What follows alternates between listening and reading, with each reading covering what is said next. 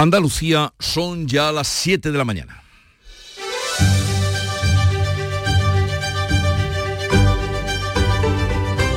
En Canal Sur Radio, La mañana de Andalucía con Jesús Vigorra.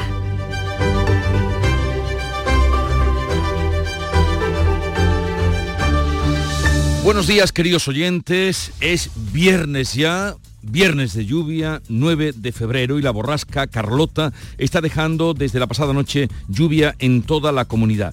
Llega acompañada de un peligroso, eso sí, temporal que mantiene en aviso naranja al litoral atlántico de Cádiz y Huelva, además de la provincia de Jaén, por vientos de 80 kilómetros por hora. Están cortadas así las conexiones por barco con Ceuta y Tánger, pero la borrasca traerá agua durante el fin de semana que puede aliviar algo la grave situación de los embalses el sonido que nos han enviado de distintos puntos de Andalucía. De hecho, ya han caído 70 litros en Aracena, en Huelva y 69 en el Castillo de las Guardas, en Sevilla. Así, con la lluvia arranca un fin de semana que se prevé tenso por las protestas del campo que hoy se repiten en su cuarto día. La plataforma SF, ajena a las organizaciones agrarias, ha convocado hoy concentraciones en todas las delegaciones del Gobierno de España, a donde acudirán a pedir los permisos, que hasta ahora nunca han pedido, para las marchas de mañana sábado, en las que, junto a la plataforma del transporte, pretenden llegar hasta la puerta de la sede del PSOE en la calle Ferraz de Madrid. Los agricultores están dispuestos a mantener el pulso todo el mes. Seguimos con ganas de seguir manifestando, ¿no? Tienen ellos instrucciones que no han comunicado, que tienen instrucciones de pararnos en seco pararnos en seco, no quieren ni un tractor en la calle, lo que hay que hacer es seguir con los tractores en la calle. Las protestas van subiendo de tono y este jueves se han repetido los altercados entre manifestantes y policía en Antequera, además de autovías, también cortaron carreteras secundarias. En Vícar, en Almería, fueron detenidos dos agricultores y ya son nueve los detenidos en Andalucía, 19 en todo el país. Fuera de nuestra tierra también ha habido altercados. En Badajoz ha resultado herido de una pedrada un guardia civil. El ministro del Interior, Grande Marlasca, asegura que la policía está garantizando los servicios públicos. Todos los centros logísticos, todos los servicios públicos esenciales funcionan eh, correctamente. El ministro Luis Planas ha convocado este miércoles, el próximo miércoles, a las grandes patronales de todos los sectores implicados. Anoche, a la, en 24 horas, decía que el día 23 defenderá en Bruselas la simplificación de la PAC y la reciprocidad en las exigencias de fitosanitarios para los productos de terceros países. Un producto prohibido para el productor europeo tiene que estar también prohibido para cualquier producto que se importe. ¿Significa eso un cierre de fronteras? No.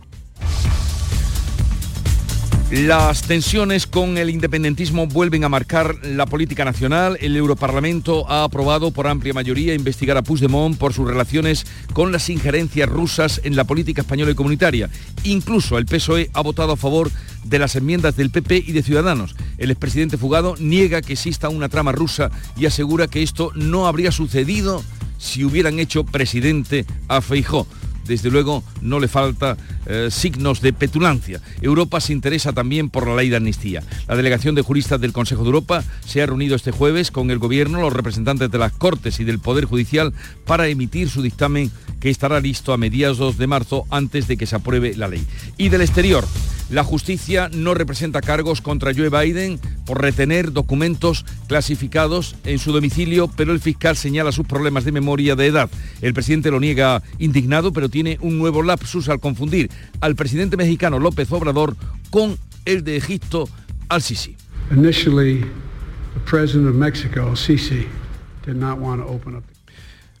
Evidente lapsus, así llegamos al fin de semana de carnaval en el que la movilidad será complicada por el temporal, por la lluvia, por el viento, por las tractoradas de los agricultores y por si algo faltaba la huelga de Renfe que va a recortar en un 30% los trenes en Andalucía. Una buena manera de disfrutarlo es seguir esta tarde, noche, madrugada de carnaval en Canal Sur Radio que lo va a ofrecer por todos sus medios. En cuanto al tiempo, la borrasca Carlota nos trae precipitaciones generalizadas y rachas de viento muy fuertes. Las ocho provincias tienen activos avisos amarillos o naranjas por lluvia, viento u oleaje y la cota de nieve va a bajar a los 1800 al final del día. Pero vamos a conocer con más detalle cómo viene este viernes en cada una de las provincias. Cádiz, Lorenzo Benítez, ¿qué se espera? ¿Qué tal? Muy buenos días. Tenemos 15 grados y alcanzaremos los 19. En este momento está lloviendo y tenemos fuertes eh, eh, vientos como apuntas, puntas, eh, aviso naranja en el litoral gaditano. Campo de Gibraltar, Ana Torregrosa. Aquí está lloviendo en toda la comarca, el viento soplando con intensidad, con rachas que pueden llegar a los 90 kilómetros por hora. Tenemos 14 grados, la máxima prevista 17. En Jerez, Marga Negrín. Aviso amarillo por viento y lluvia, a esta hora 14 grados, está lloviendo, la máxima será de 19. Por Huelva, como viene el día, Sonia Vela. Con intensa lluvia, Jesús, ocasionalmente con fuertes tormentas. A esta hora tenemos 14 grados en la capital, la máxima para hoy prevista de 20 grados. Y por Córdoba, Ana López. Pues lluvia persistente y generalizada, vientos de hasta 70 kilómetros por hora en la subbética, 13 grados hasta ahora, tendremos una máxima de 16. Por Sevilla, Javier Moreno. ¿Qué tal? Aquí sigue lloviendo, lo ha hecho durante toda la noche, aviso amarillo Jesús hasta las 3 de la tarde, tenemos 13 grados y fíjate, han caído 70 litros en el Castillo de las Guardas desde la tarde de ayer. Bienvenidos sean. Por Málaga, María Ibáñez. Pues no llueve mucho, ha llovido poco esta madrugada, a esta hora en la capital 15 grados de temperatura, alcanzaremos 17, hay aviso amarillo en Ronda, Costa del Sol y la comarca del Guadalhorce. ¿Cómo está lloviendo por Jaén, Alfonso Miranda? Pues mira, a esta hora de la mañana ya hay sitios que llevan recogidos más de 23 litros de agua por metro cuadrado, sigue lloviendo, sigue soplando las fuertes rachas de viento, tenemos una de 96 kilómetros a la hora a esos de las dos y media de la madrugada, así que mucha precaución en la red de carreteras. Oh, Granada, Susana Escudero. Pues llueve también en la provincia de Granada y además aquí lo más destacado, como venís diciendo, es el viento. De hecho, la Alhambra decidió cerrar anoche el bosque de Gómez y las cuestas de las cruces de los chinos y de la empedrada por el viento y así seguirán mientras se mantenga la situación. Hoy no superaremos los 14 grados de temperatura, tenemos ahora 10 en la capital. Y en Almería, mm, además de agua, también un incendio, ¿no, María Jesús Recio? Sí, tenemos un incendio, fuerte viento que está dificultando las labores de extinción. Arde a esta hora la sierra de Nis, un fuego declarado pasada la una de la madrugada. El Infoca trabaja en la zona con un importante despliegue ayudado por los bomberos del Poniente. Desde aquí, desde las ventanas de Canal Sur, vemos una franja de llamas de varios metros. Estaremos muy pendientes de lo que ocurra en las próximas horas en este incendio. Tenemos ahora mismo 17 grados, la máxima subirá solo un grado más, 18, y habrá lluvia ocasional.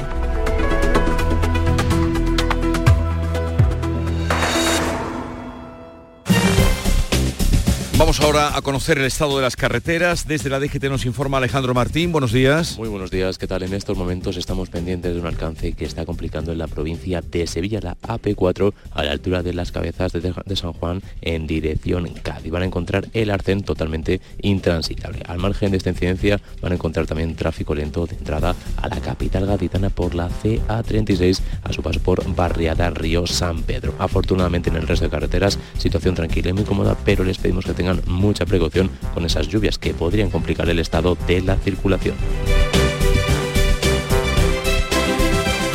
7, 7 minutos de la mañana. Andalucía necesita menos. Menos retrasos, menos cargas administrativas, menos trámites, menos duplicidades. Andalucía necesita menos para crecer más.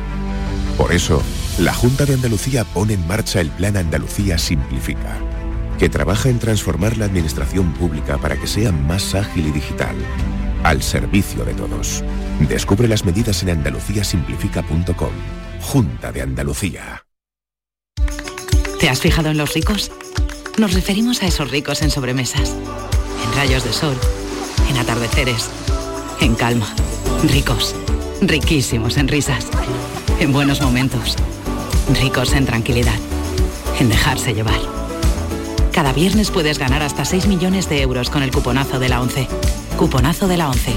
Ser rico en vivir. A todos los que jugáis a la 11, bien jugado. Juega responsablemente y solo si eres mayor de edad. En Canal Sur Radio, la mañana de Andalucía con Jesús Vigorra. Nos lo acaban de contar nuestros compañeros y es que la borrasca Carlota deja lluvias en toda Andalucía, fuertes rachas de viento que han obligado a suspender las conexiones marítimas en el estrecho. El viento mantiene en aviso naranja el litoral de Cádiz, Huelva y la provincia de Jaén, informa Manuel Pérez Alcázar. El resto de Andalucía tiene aviso amarillo por un temporal de viento que se está dejando sentir con fuerza por prácticamente toda la comunidad. El litoral atlántico de Cádiz y Huelva están en aviso naranja por viento de 80 kilómetros por hora. También la provincia de Jaén. Hay lluvia de hasta 60 litros por metro cuadrado y olas de 6 metros de altura en el litoral. El puerto de Algeciras ha cancelado las salidas hacia Tánger y hacia Ceuta. Sevilla ha cerrado de forma preventiva los parques y las instalaciones deportivas. Lo mismo ha hecho el patronato de la Alhambra con los bosques que rodean el entorno monumental. Está lloviendo con intensidad en las provincias occidentales. En Huelva, Aracena acumulaba 70 litros a las 4 y media de la madrugada, 64 al Monaster La Real y en Sevilla han caído 45 litros en Cazalla de la Sierra y 69 en el Castillo de las Guardas. En Galicia se han registrado ráfagas de viento huracanado de hasta 200 kilómetros por hora, eh, incidencias generalizadas, 89 vuelos cancelados y 23 desvíos en la península. Un viento que, como acabamos de escuchar, está dificultando las tareas de extinción del incendio declarado en Almería capital, en la Sierra de Nix. Pues así llegamos al cuarto día de protestas del campo. En Andalucía, las tractoradas han vuelto a provocar este jueves en las carreteras, incluso en las secundarias, altercados con la policía en Antequera y dos detenidos en Vícar, en Almería. Son ya 19 los detenidos en Andalucía. Hoy hay convocadas concentraciones ante las subdelegaciones del gobierno en todas las provincias para calentar así la tractorada de mañana hacia Madrid. Nuria Durán. En la provincia de Málaga, los tractores cortaban por segundo día la A92 y unos 200 agricultores bloqueaban además el centro logístico de Mercadona en Antequera. Se repetían los altercados con la policía. ¡Mírame dónde! ¡Mírame dónde! ¡Mírame dónde! En Vícar, en Almería, han sido detenidos dos agricultores. Ya son nueve los arrestos en Andalucía, del total de 19 en todo el país. Los manifestantes ajenos a las organizaciones profesionales tienen previsto mantener esta tensión al menos durante el mes de febrero. Claman contra la competencia desleal de productos que provienen de terceros países. A ver si hay suerte y no se politiza este movimiento, que aquí estamos desde el que poda el naranjo, al que poda el olivar, al que repasa el gotero y al que lo siembra. Y que por favor valoremos nuestro producto y dejemos de meter productos de otro país de muy baja calidad. Este jueves han cortado autovías como la AP4 en Sevilla, la A4 en Córdoba, también carreteras secundarias. Las organizaciones se han manifestado en Zamora, Bilbao y Badajoz. En la extremeña localidad de Zafra ha resultado herido un guardia civil que trataba de evitar el corte de la autovía A66. Una piedra, una piedra. No queremos que pase en la autovía, si no sería mucho más. Es el agente el que hablaba. La plataforma SF, 6 de febrero, ha convocado hoy concentraciones ante todas las delegaciones del Gobierno de España. Acudirán a pedir los permisos para las marchas previstas mañana. Apuntan ya a 50.000 vehículos ante la sede del PSOE en la calle Ferraz, en Madrid. Pues así las cosas, el Ministerio de Agricultura ha convocado para el próximo miércoles a los representantes de todos los elabones de la cadena alimentaria. Reclamará a Bruselas que simplifique la PAC, la política agraria común y sobre todo las solicitudes de fondos y controle los productos de terceros países. Luis Planas ha convocado el próximo miércoles a los representantes de todos los eslabones de esa cadena alimentaria desde el sector primario hasta la distribución, aunque no van a estar los convocantes de estas protestas espontáneas. El ministro dice que el 26 de febrero va a defender en el Consejo de la Unión Europea la simplificación de la PAC y la reciprocidad de exigencias a los productos de terceros países. En el 24 horas de televisión española reconocía que no va a ser sencillo. Una respuesta que no es sencilla, porque es una respuesta europea, hay muchos temas que son de Bruselas, hay una respuesta del Gobierno de España que podemos hacer desde Madrid y una parte también muy importante que se puede hacer y se debe hacer desde las comunidades autónomas. Por eso hay una gran complejidad en esta movilización, sin duda, y en la solución de la misma. En el mirador de Canal Sur Radio, el presidente de las cooperativas agrarias de Andalucía, Fulgencio Torres, se ha mostrado escéptico respecto a lo que pueda dar de sí esa reunión. Que la, ley de la cadena para nosotros tiene la una, no se puede aplicar tan fácilmente, no, la podemos aplicar porque no, pues, no sabemos cuáles son los costes de producción en cada momento y, y, los diferentes productos que hay. Entonces, eh, ¿quién le pone el precio a los costes de producción? Porque dependiendo en alguna zona, en algunos momentos, pues no, es lo mismo producir a un coste que a otro. En Berlín, en Fury Logística, la feria más importante del sector en todo el mundo va a concluir con la petición de los empresarios andaluces a Bruselas de que se endurezca el control en la entrada de productos de terceros países sin garantía de calidad. Las protestas del campo han centrado la primera sesión de control del año en el Parlamento andaluz. Vox ha acusado al presidente de aceptar las condiciones europeas, incluso en contra de los intereses de agricultores y ganaderos. Juanma Moreno pedía a Manuel Gavira moderación.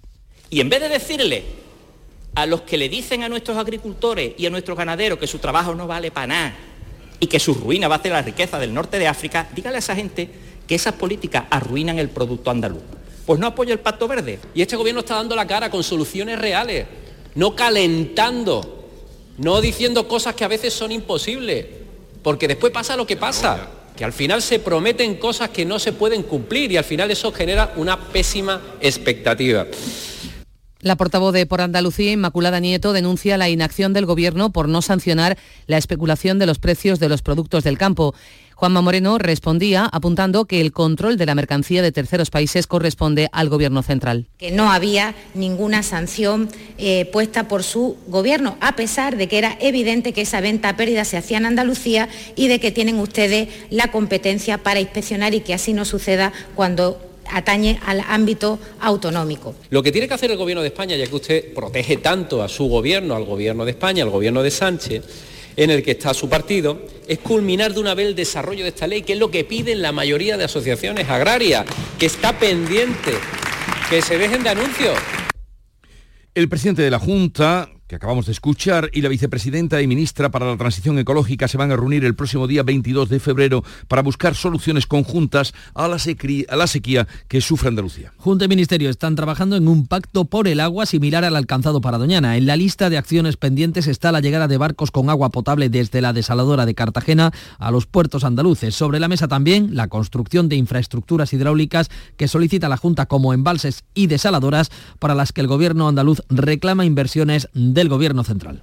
Y huelga de Renfe, por si faltaba algo para este fin de semana. La compañía operará hoy solo 186 trenes para cubrir los servicios mínimos de media y larga distancia en Andalucía. Son 113 trenes de media distancia, 73 de largo recorrido con origen o destino en Andalucía, es decir, algo más del 70% de ferrocarriles que a diario prestan servicio de transporte de viajero o mercancía en nuestra comunidad.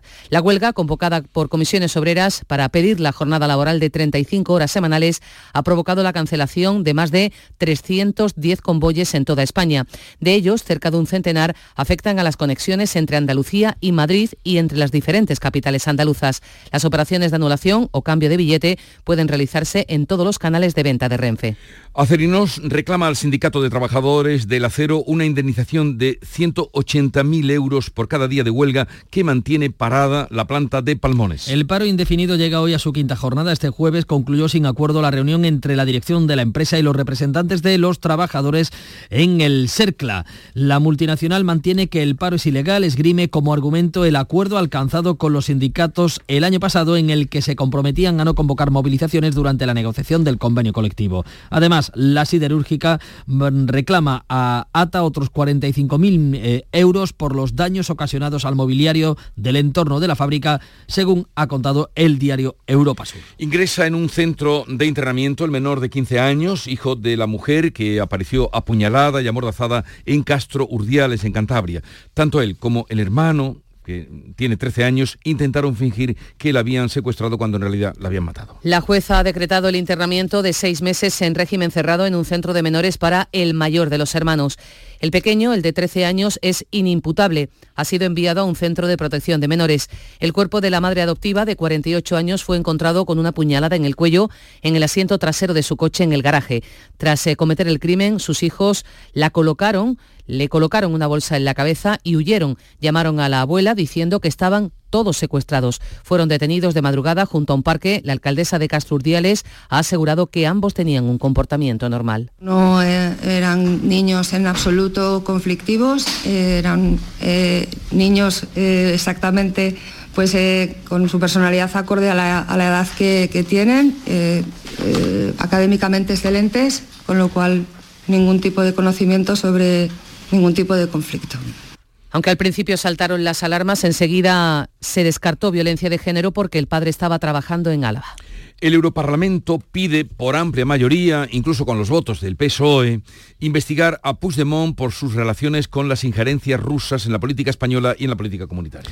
Con 433 votos a favor, 56 en contra y 18 abstenciones, la Eurocámara pone el foco sobre la intervención rusa en procesos democráticos en Europa, aunque su resolución no es vinculante, insta a investigar las conexiones entre el separatismo catalán y el Kremlin en el marco del procés.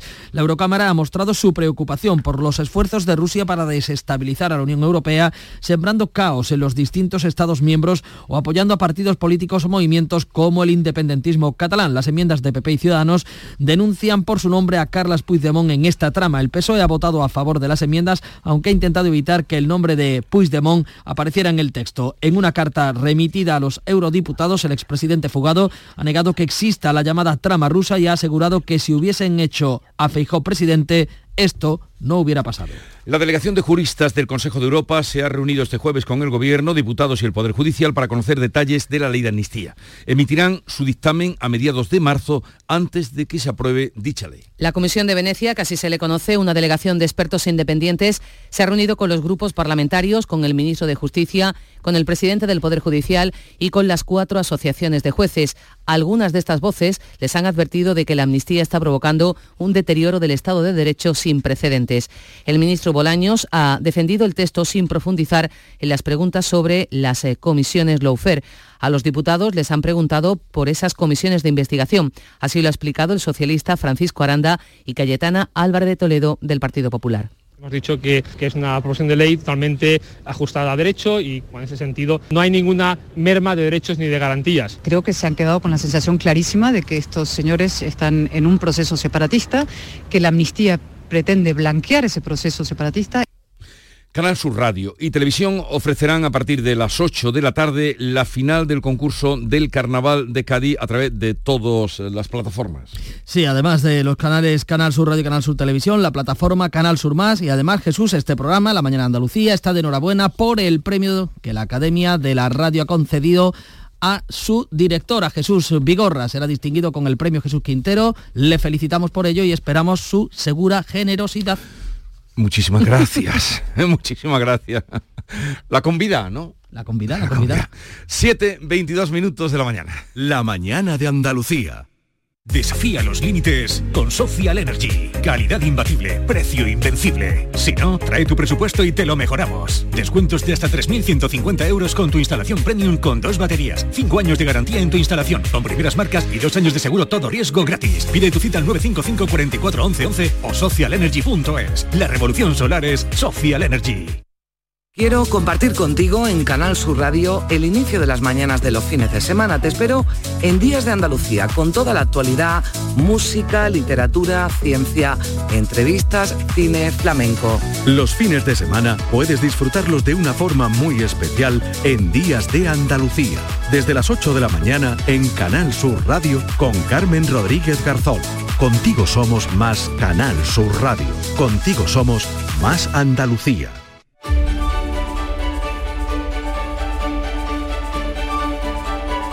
Vamos ahora con la revista de prensa que nos trae Paco Ramón, la resolución del Parlamento Europeo de que se investigue la trama rusa del procés y el enconamiento de las protestas de los agricultores son los principales asuntos hoy en los periódicos que dicen que cuentan, Paco. Bueno, pues prácticamente eh, los dos asuntos van eh, ocupando las portadas. En el caso de ABC se decanta por la decisión del Parlamento Europeo de señalar a Puigdemont y sus relaciones con el Kremlin. Insta a España, dice, a investigar las vinculaciones del secesionismo con los servicios secretos rusos. El PSOE respalda esa resolución que se votó ayer por amplia mayoría, pero no la mención al prófugo. En el país sobre este asunto, la investigación de la trama rusa del Profes lleva años en la justicia sin resultados.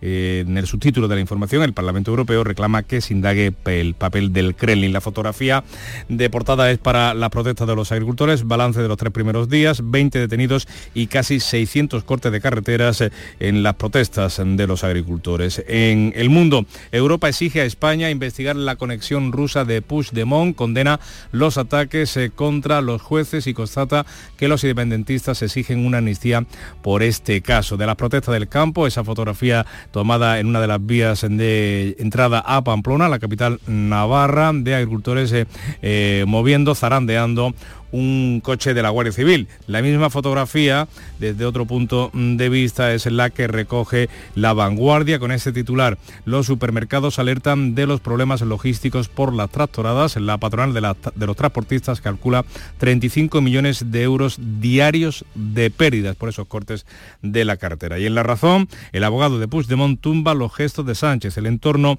del expresidente ve casi insalvable esa imputación por terrorismo por parte del Supremo, mientras que dirigentes de Junts creen que el presidente del gobierno les está metiendo en un callejón sin salida. ¿Y los editoriales por dónde caminan hoy? Pues ABC eh, se dedica a, a, interpretar la decisión de la Eurocámara. Europa señala a Puigdemont. Tras la resolución del Parlamento Europeo que pide a España investigar los nexos de Junts con Putin, Sánchez tiene hoy un poco más difícil proteger al fugado con una amnistía tan inmoral. La decisión de ayer no facilita, por tanto, dice, la labor del gobierno en sus esfuerzos al límite de probar la ley de amnistía. El mensaje enviado por la Eurocámara es que no se entendería que alguien que estrechó lazos con el régimen de Putin en su lucha contra Europa sea privilegiado ahora en España con una inmunidad total. En el país, eh, editorial sobre la visita del presidente mm, del gobierno y la comisaria, la presidenta de la Comisión Europea eh, a Mauritania, Europa con Mauritania, dice el diario de Prisa. La implicación de von der Leyen en un pacto migratorio entre España y el país africano es una señal tan necesaria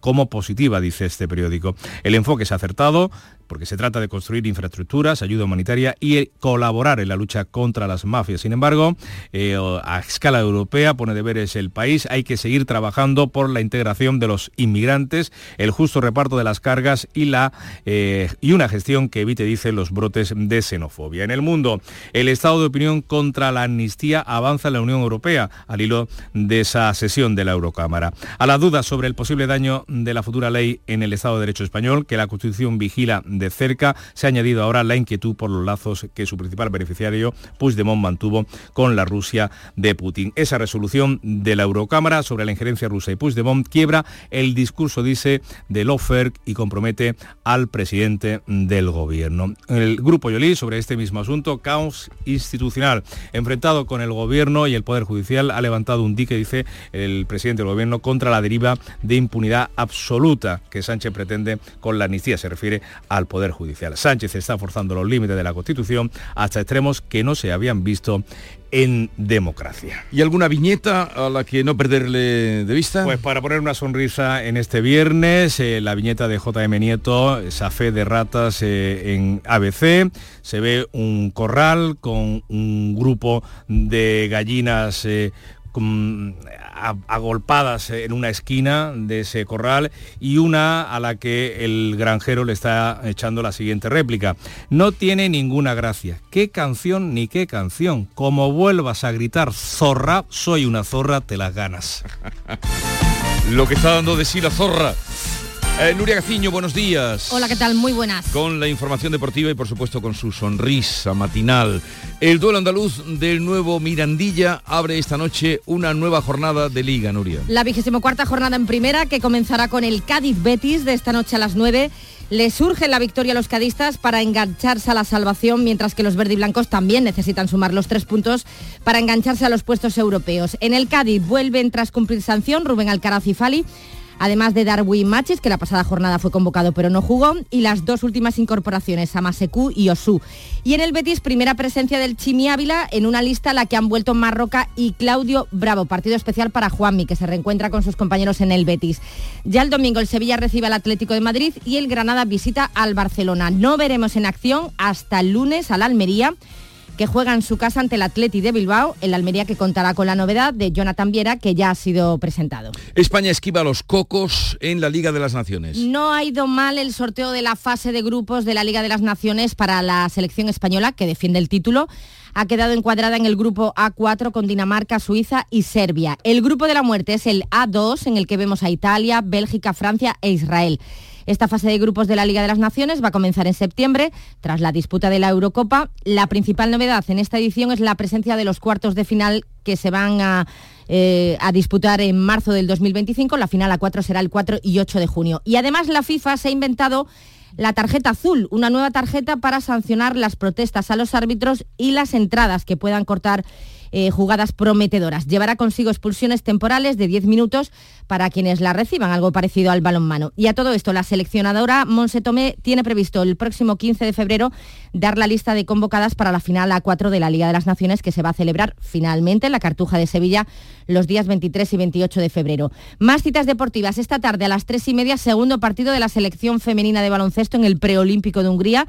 Tras la dura derrota de ayer ante Japón, no queda otra que ganar hoy a la potente Canadá. En el Mundial de Natación que se está celebrando en Doha, la selección femenina de waterpolo ya está en los cuartos de final, se ha clasificado como primera de grupo, así que eh, los cuartos los va a disputar el lunes frente al ganador de Nueva Zelanda-Canadá y en natación artística la sevillana Lisa Ozogina pues ya ha conseguido el billete directo para los Juegos de París. Pues fíjate que yo creía que me ibas a hablar de los cocos de Cádiz. ¿Eh? ¿Tú crees tan carnavalera? ¡Ay, los cocos! Sí, están genial. A ver qué hacen hoy. Hasta luego.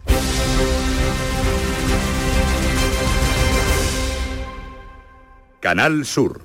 la radio de Andalucía.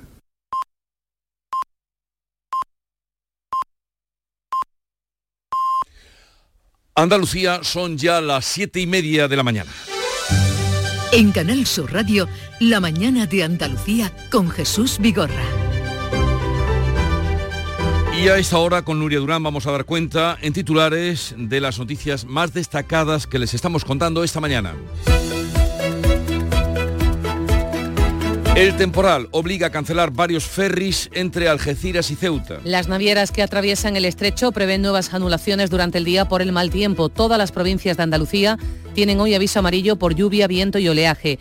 Es naranja en el Golfo de Cádiz y Jaén Capital. Y el viento precisamente está complicando las labores de extinción del incendio en la Sierra de Nix, en Almería Capital. Los agricultores avanzan un fin de semana de duras protestas en Madrid. Dos manifestantes han sido detenidos en las últimas horas en Vícar, en Almería. Son ya nueve los arrestados en Andalucía por estas tractoradas. La policía blinda el centro logístico de Antequera para evitar el bloqueo de las entradas y salidas. Un guardia civil ha resultado herido de una pedrada en la localidad pacense de Zafra. Huelga en Renfe, la compañía operará hoy 186 trenes para cubrir los servicios mínimos de media y larga distancia en Andalucía. Son algo más del 70% de los ferrocarriles que a diario prestan servicio de viajeros o mercancía en nuestra comunidad.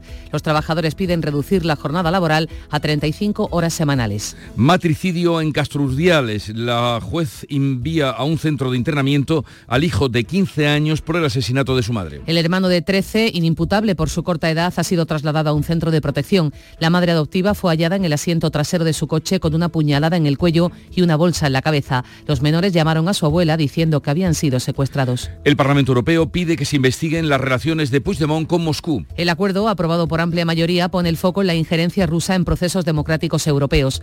PP y Ciudadanos han sacado adelante las enmiendas que apuntan al que fue presidente catalán frente a PSOE y Esquerra, que trataban de evitar que apareciera el nombre del fugado. Canal Sur Radio y Televisión ofrecen a partir de las 8 de esta tarde, noche y madrugada, la final del concurso de Carnaval de Cádiz por todos sus medios. Son 15 agrupaciones, cuatro coros, cuatro comparsas, cuatro chirigotas y tres cuartetos.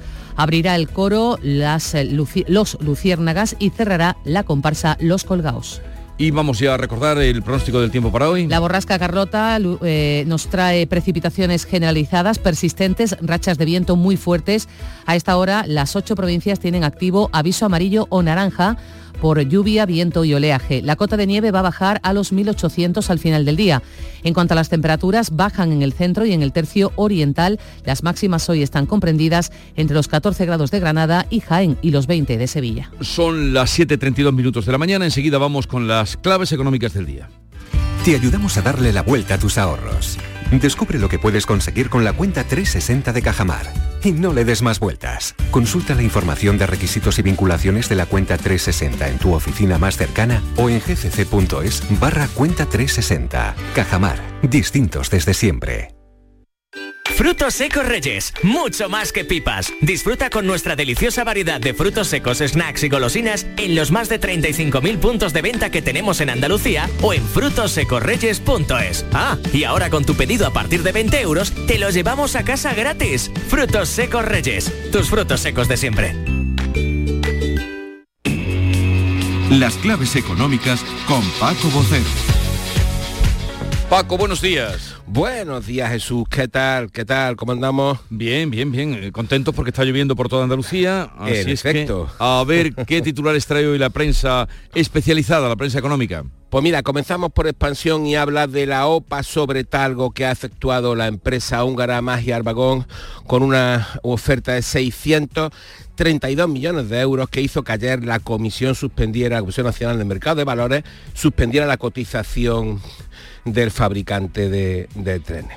En segundo lugar, tenemos en cinco días que la banca y los fondos aflojan la presión sobre la deuda de Grifols. Se sigue solucionando poco a poco el asunto después de la salida de la gestión de parte de la familia.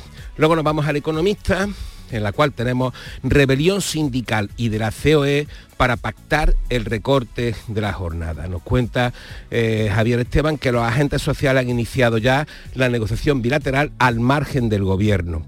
Y finalmente, En Invertia, del español, tenemos que las tractoradas cuestan 35 millones de euros al día y los agricultores amenazan con seguir en lucha hasta que el gobierno ceda. pues Invertia eh, le pone cifra 35 millones al día y estamos en el cuarto día sin saber hasta dónde llegarán. Vamos, ahora, vamos ahora con las claves económicas. Paco, ¿qué nos cuentas? Pues mira, tenemos una agenda hoy prácticamente a beneficio de inventario porque se centra en la estadística de sociedades y del transporte de viajeros, ambas relativas al año pasado y que van a ser publicadas por el INE y como un indicador relevante en la eurozona, la inflación de Alemania. Pues ya que estamos de balance, nos vamos con la agencia tributaria, que publicó ayer las ventas totales de las grandes empresas y de las pymes societarias, las sociedades, deflactadas y corregidas de variaciones estacionales y de calendario, es decir, adaptadas a lo que fueron el año pasado, y que registraron un incremento del 1,2% sobre el 2022, un porcentaje bastante corto en relación, por ejemplo, al empleo eh, que aumentó un 3-4%, y a los salarios que lo hicieron en un 5,4%, como te digo, datos de la agencia tributaria.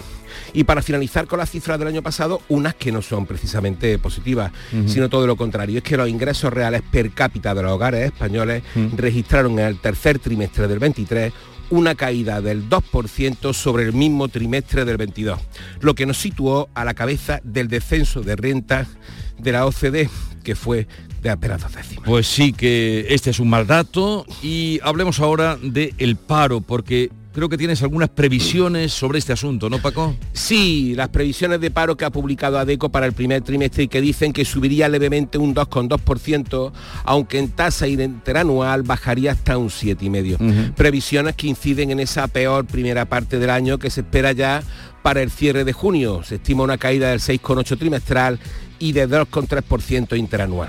Esas previsiones coinciden con el mensaje lanzado ayer desde el Banco de España, que dice que aunque seguirá, se seguirá creando empleo en estos primeros meses, la tasa de paro será siendo muy superior a la de la zona del euro, tendencia que se prolongará en los próximos años, pese a que la bajada gradual, como decimos, va a ser insuficiente. ¿Y alguna cosa más?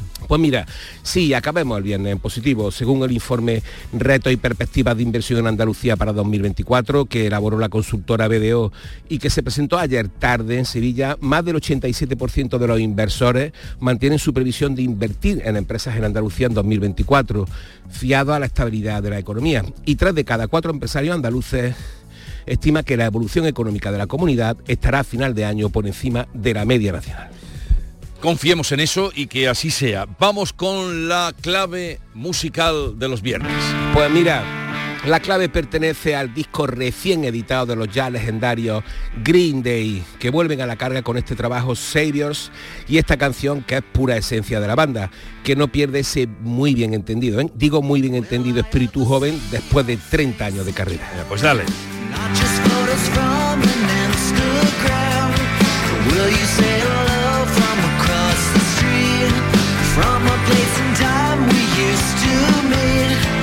sometimes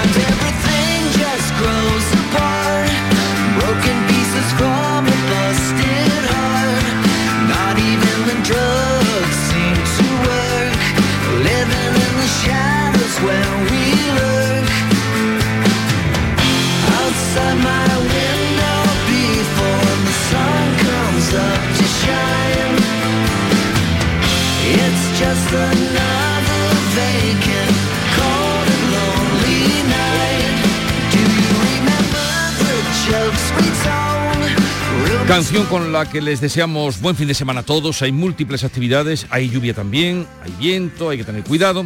Eh, pero eh, con la idea de que puedan seleccionar esta música si les gusta en el podcast de las claves musicales de Paco Vocero. entran en la plataforma de Canal Sur y ahí podrán seguir las claves musicales y tener esta selección que nos hace Paco. Un saludo. Paco. Pues ya, que lo pase bien.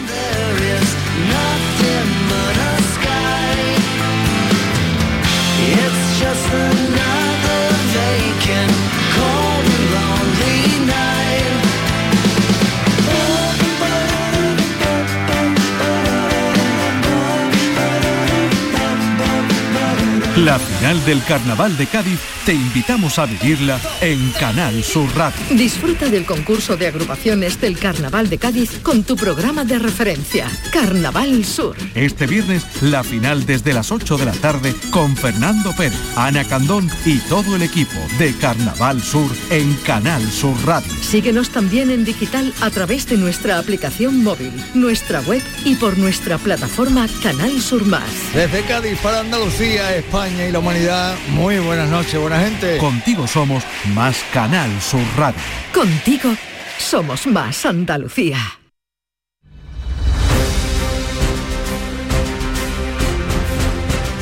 Vamos ahora con otras noticias de Andalucía. Los trabajadores de la estación de servicio El Cuadrejón en la autopista AP4 han convocado hoy una protesta. Pretenden cortar la circulación esta mañana. Marga Negrín. A las 10 de la mañana los trabajadores de la gasolinera del Cuadrejón, ubicada en la autopista, se van a concentrar en contra del acoso laboral que dicen sufrir. Amenazan con cortar el tráfico. Juan Romero es uno de los 12 empleados de Cuadrejón 1. Tenemos siete denuncias puestas en inspección, desde prevención de riesgos hasta discriminación de puestos de trabajo, a incumplimientos laborales. Tenemos tres denuncias también puestas en el juzgado porque nos deben diferencias salariales todavía. Intentamos eh, negociar, intentamos eh, llegar eh, a acuerdos de palabra y no quieren. Tienen previsto cortar el tráfico sentido Cádiz a partir de las 10 de la mañana. Eh, pues otro corte más. Hoy viernes habrá una concentración de protesta a las puertas del Hospital Neurotraumatológico traumatológico de la capital a las 12 de la mañana en Jaén después de la nueva agresión a dos sanitarias. Alfonso Miranda. Y es que el familiar de un paciente ha agredido a una doctora y también a una auxiliar de enfermería causando diferentes daños materiales en las instalaciones de psiquiatría. El centro ha denunciado el episodio de violencia y ha activado el plan de prevención de agresiones. La dirección del hospital ha condenado los hechos se ha puesto todos los recursos a disposición de las víctimas. El Ministerio del Interior eh, preside hoy el ministro en Algeciras una reunión sobre la puesta en marcha del cuarto plan especial de seguridad del campo de Gibraltar. Ana Torregrosa. Este plan se inició en 2018 para luchar de forma específica contra el narcotráfico en la comarca. Con el tiempo se ha ido renovando y extendiendo. El ministro del Interior presenta hoy en Algeciras el cuarto plan que abarca ya a seis provincias andaluzas. Marlasca también tiene previsto hoy presentar una nueva flota de vehículos para la Policía Nacional en el campo de Gibraltar y visitar las nuevas dependencias del Servicio Marítimo de la Guardia Civil en el puerto de Algeciras. Y en Málaga ha fallecido en un accidente laboral el gerente de la Unión de Cooperativas de La Pasa de la Xarquía, María Ibáñez.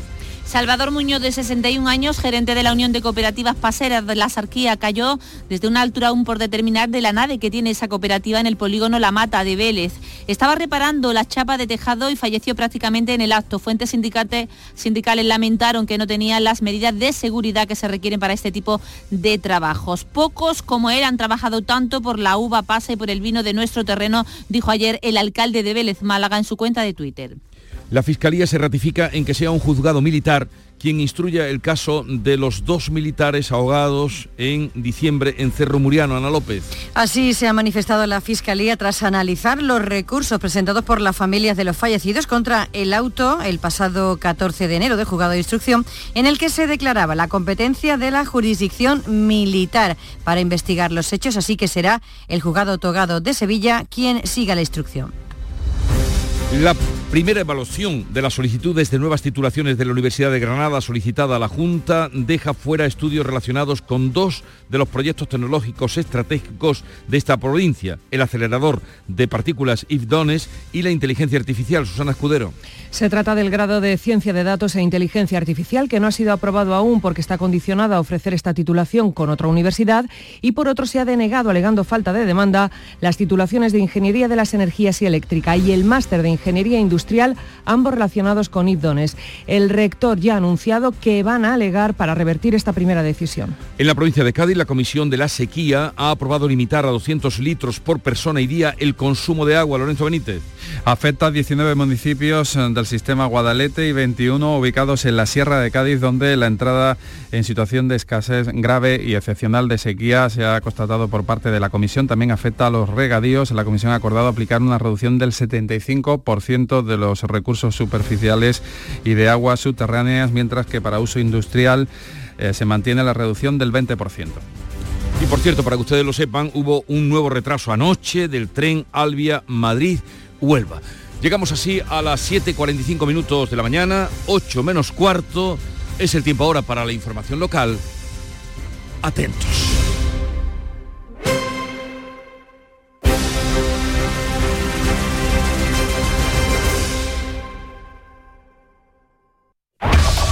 En la mañana de Andalucía de Canal Sur Radio, las noticias de Sevilla. Con Javier Moreno. Saludos, buenos días. Llueve a esta hora como lo ha hecho durante toda la noche en buena parte de la provincia. Está activado hasta las 3 de la tarde el aviso amarillo por lluvias y hasta mediodía a las 12 por fuertes vientos podrían registrarse rachas de hasta 70 kilómetros a la hora. El Ayuntamiento de Sevilla ha anunciado que este viernes los parques de la ciudad van a estar cerrados de manera preventiva. De momento se han recogido 70 litros en el Castillo de las Guardas desde la tarde de ayer, 52 en el embalse de la Minilla, 33 en la capital.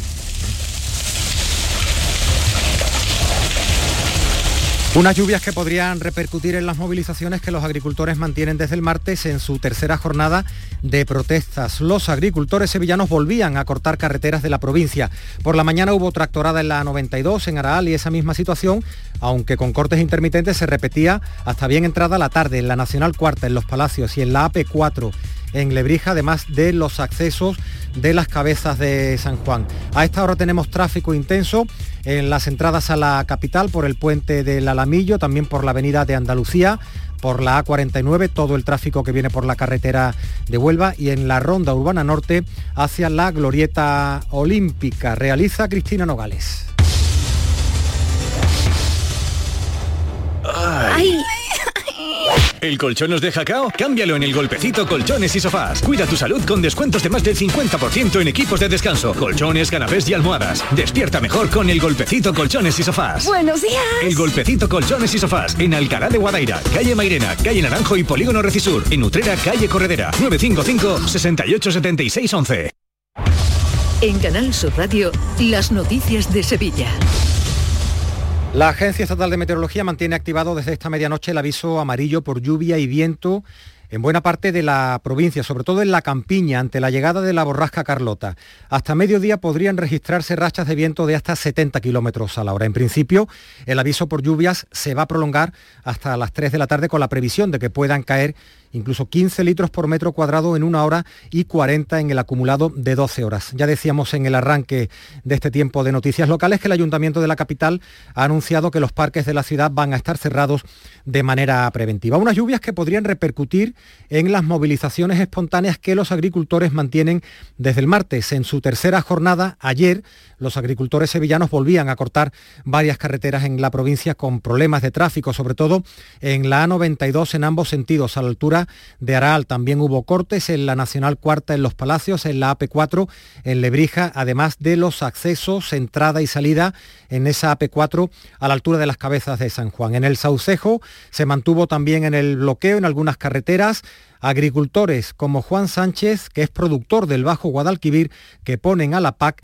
en el centro del problema. También señalan la necesaria reforma de la ley de la cadena alimentaria.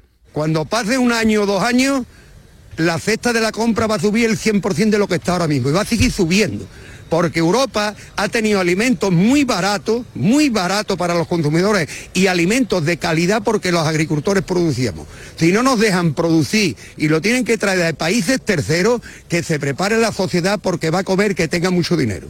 Bueno, pues hasta el momento, y esa también es la buena noticia, las protestas en la provincia han transcurrido sin incidentes graves, aunque la Policía Nacional y la Guardia Civil sí que han identificado a decenas de agricultores.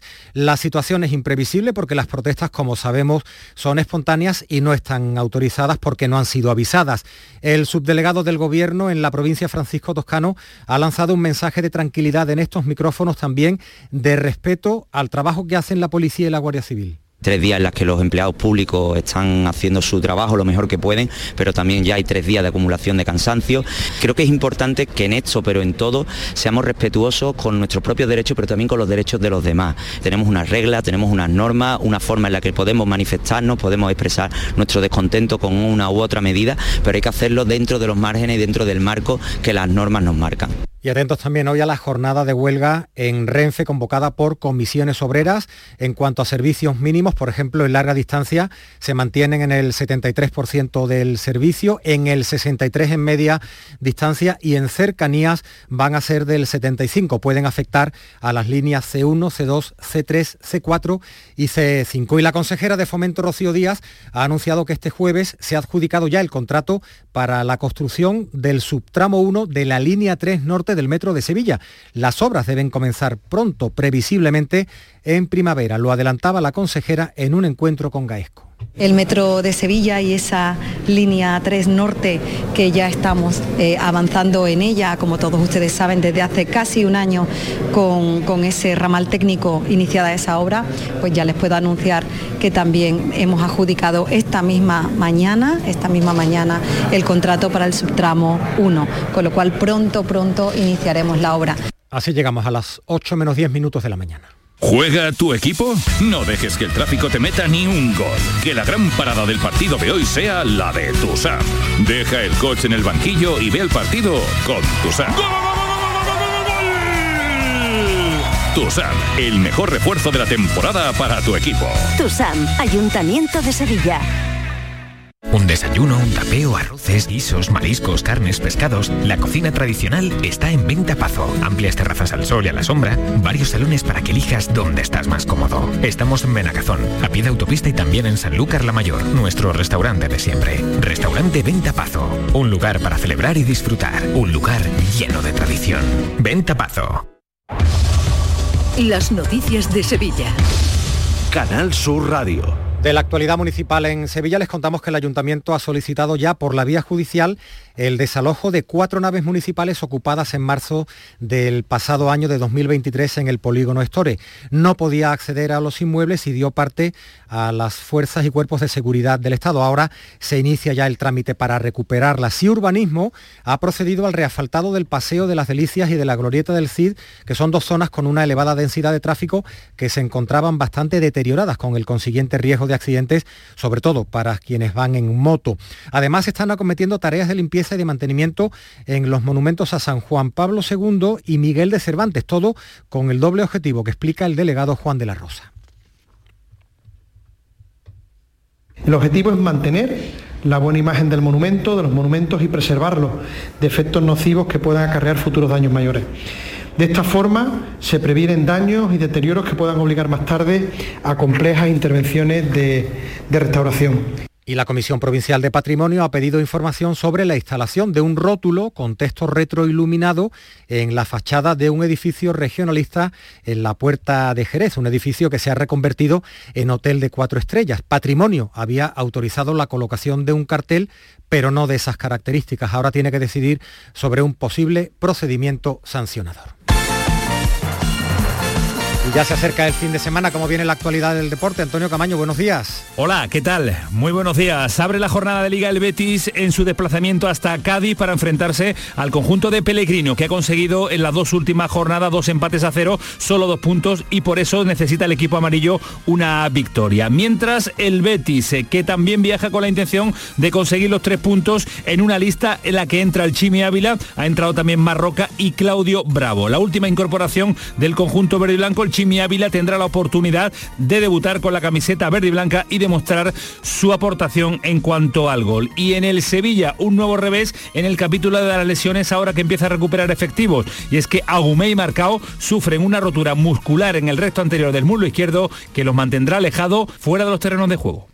Y de la crónica de sucesos les contamos que la audiencia de Sevilla ha condenado a tres años de cárcel al hombre juzgado por dejar morir a su madre en agosto del año 2022 sin proporcionarle los cuidados más básicos. En el trámite de conclusiones, el Ministerio Público ya había modificado su calificación de los hechos como homicidio por imprudencia por omisión con lo que redujo su petición de pena de 17 a 3 años de prisión. Y la Fiscalía de Córdoba considera que el Tribunal Militar de Sevilla es el competente en el caso de los dos militares fallecidos durante unas maniobras en la base de Cerro Muriano. De momento son tres los mandos imputados. Y un cumpleaños, el de la tienda de Ikea de Castilleja de la Cuesta, que acaba de celebrar su vigésimo aniversario en Sevilla.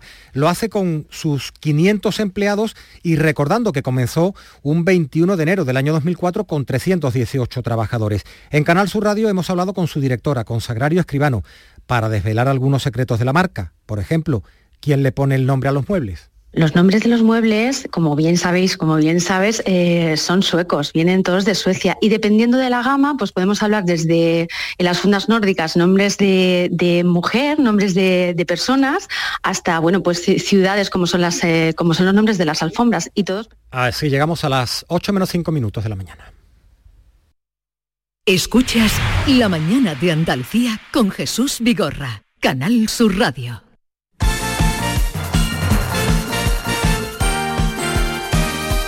A las 8 menos 5 de la mañana saludamos a Nuria Gaciño que nos trae la última hora de la información deportiva. ¿Qué tal? Muy buenos días. Duelo andaluz en el nuevo Mirandilla esta noche a las 9, el que va a servir para abrir la vigésimo cuarta jornada en Primera División.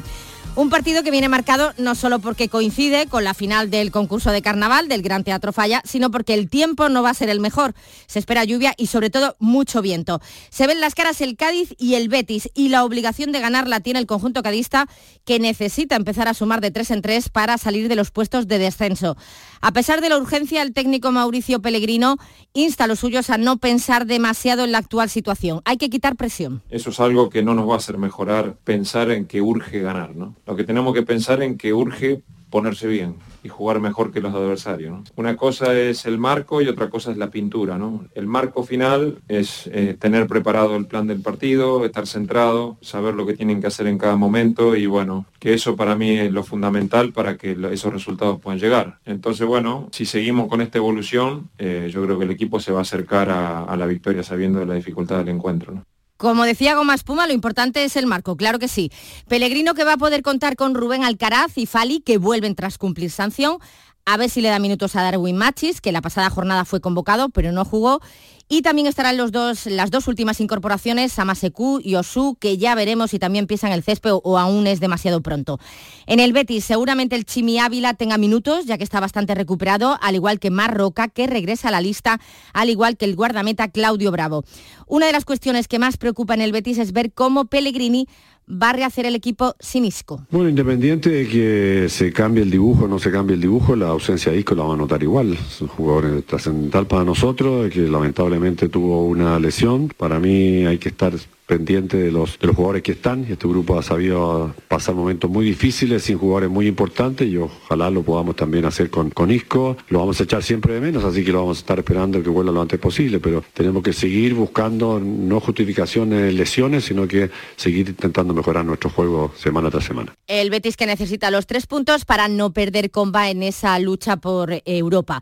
Cádiz-Betis esta noche a las 9 y ya el domingo el Sevilla recibe al Atlético de Madrid y el Granada visita al Barcelona. Bajan el Sevilla las de Marcao y Agumé, que se han lesionado esta semana, y en el Granada la de Lucas Boyé. No venemos en acción hasta el lunes al Almería, que juega en su casa ante el Atleti de Bilbao. El Almería que contará con la novedad de Jonathan Vieira, que ya ha sido presentado y que, bueno, aconseja no pensar en esa eh, posible, si va a ser real o no esa posible salvación importante el partido del lunes. Si pensamos en cuánto estamos de salir del descenso, en cuántos puntos nos quedan para, para, eh, obtener la permanencia, a cuánto estamos, eso te, genera una ansiedad y un estrés que el equipo no lo va a soportar. Entonces lo importante es el partido del lunes. Hay que ganar el partido del lunes. Y después del partido del lunes veremos quién es el siguiente.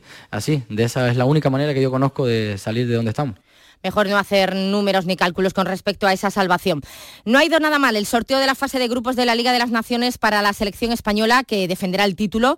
Ha quedado encuadrada en el grupo A4 con Dinamarca, Suiza y Serbia. Esta vez los de Luis de la Fuente se han tenido suerte, aunque el seleccionador prefiera tirar de prudencia. Suerte no, porque los rivales que tenemos son todos muy difíciles. Aquí estamos los 16, insisto, equipos, mejores equipos de Europa y lo que queremos es estar a la altura de la exigencia que nos van a marcar, que va a ser la máxima. El grupo de la muerte es el A2 en el que vemos a Italia, Bélgica, Francia e Israel. Esta fase de grupos de la Liga de las Naciones comenzará en septiembre tras la disputa de la Eurocopa. La principal novedad es que va a haber cuartos de final. Y además la FIFA ha creado la tarjeta azul De algún modo hay que justificar los sueldos, así que eh, van a introducir cambios. Esta tarjeta azul va a servir para sancionar las protestas a los árbitros y las entradas que puedan cortar jugadas prometedoras, jugadas que prácticamente sean de gol. Llevará consigo expulsiones temporales de 10 minutos para quienes la reciban. Vamos a ver cuándo se pone en marcha y cómo va. Seguimos con la selección porque la lista del combinado femenino la vamos a conocer el próximo 15 de febrero, la lista para la final A4 de la Liga de las Naciones que se va a celebrar finalmente, como saben, el 23 de febrero, la semifinal en la Cartuja de Sevilla. Y más citas deportivas esta tarde a las 3 y media, segundo partido de la selección femenina de baloncesto en el preolímpico de Hungría. Hay que ganar después de la derrota ayer de Japón ante Japón 75-86.